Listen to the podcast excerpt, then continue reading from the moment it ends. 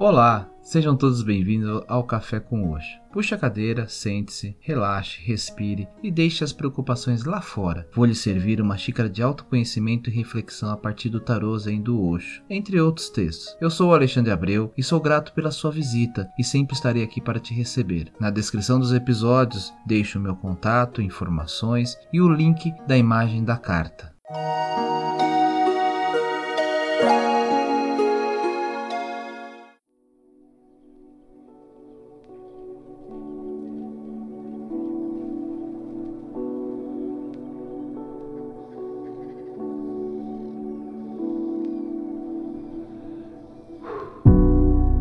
Olá, tudo bem com vocês?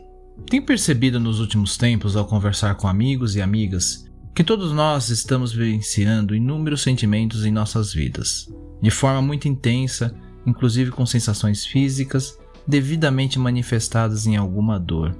Será que não tínhamos parado para dar atenção a esses sentimentos e sensações? Tenho percebido que todos, indiferentemente de temos alguma história para compartilhar Seriam relatos que podemos assim chamar de sofrimento? Mas afinal, o que é o sofrimento?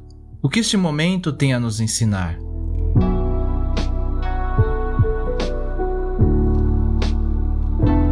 E para a reflexão de hoje eu trago a carta 9 de nuvens do tarô Zen de Osho, Sofrimento.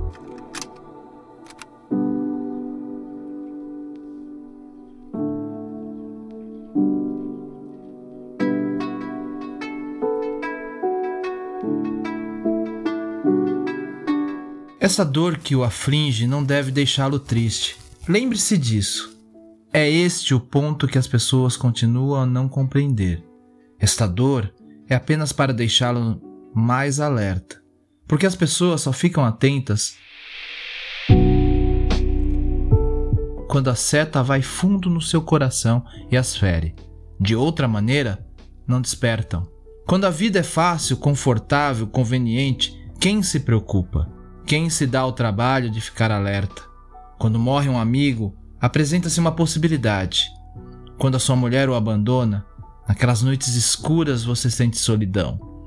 Você amou tanto aquela mulher e arriscou tudo por ela, e então de repente um dia ela vai embora.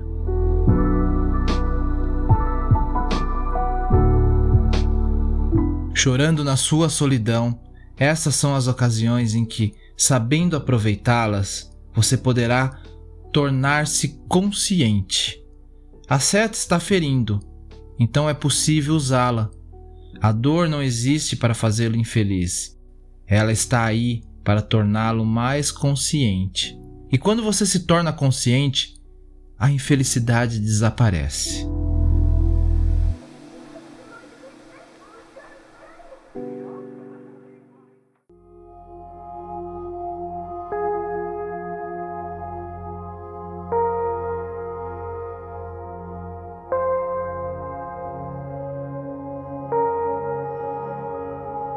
E antes de entrarmos no simbolismo, deixo na descrição do episódio o link da imagem da carta.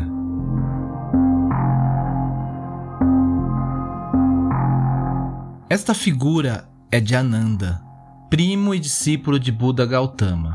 Ele esteve ao lado do Buda constantemente, cuidando de cada necessidade dele por 42 anos.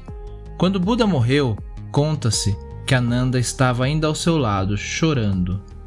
Os outros discípulos repreenderam-no por ele não estar entendendo. Buda havia morrido completamente realizado.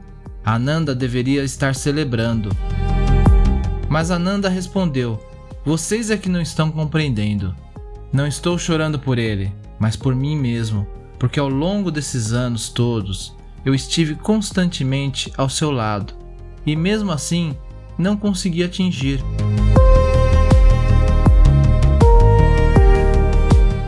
Ananda ficou acordada a noite inteira, meditando profundamente, sentindo sua dor, sua tristeza. Diz a história que quando o dia amanheceu, ele estava iluminado. Tempos de grande sofrimento trazem em si potencialmente tempos de grande transformação. Para que a transformação aconteça, porém, precisamos ir fundo às raízes de nossa dor, vivenciando a dor exatamente como ela é, sem culpa e sem autopiedade. Namastê.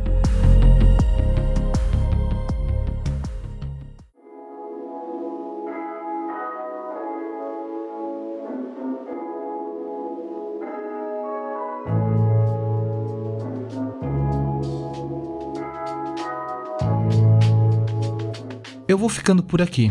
E não esqueça de compartilhar o Café com Oxo com quem você gosta e quer bem. Você encontra o podcast no Spotify, Podcast Addict, Apple Podcast ou Google Podcast.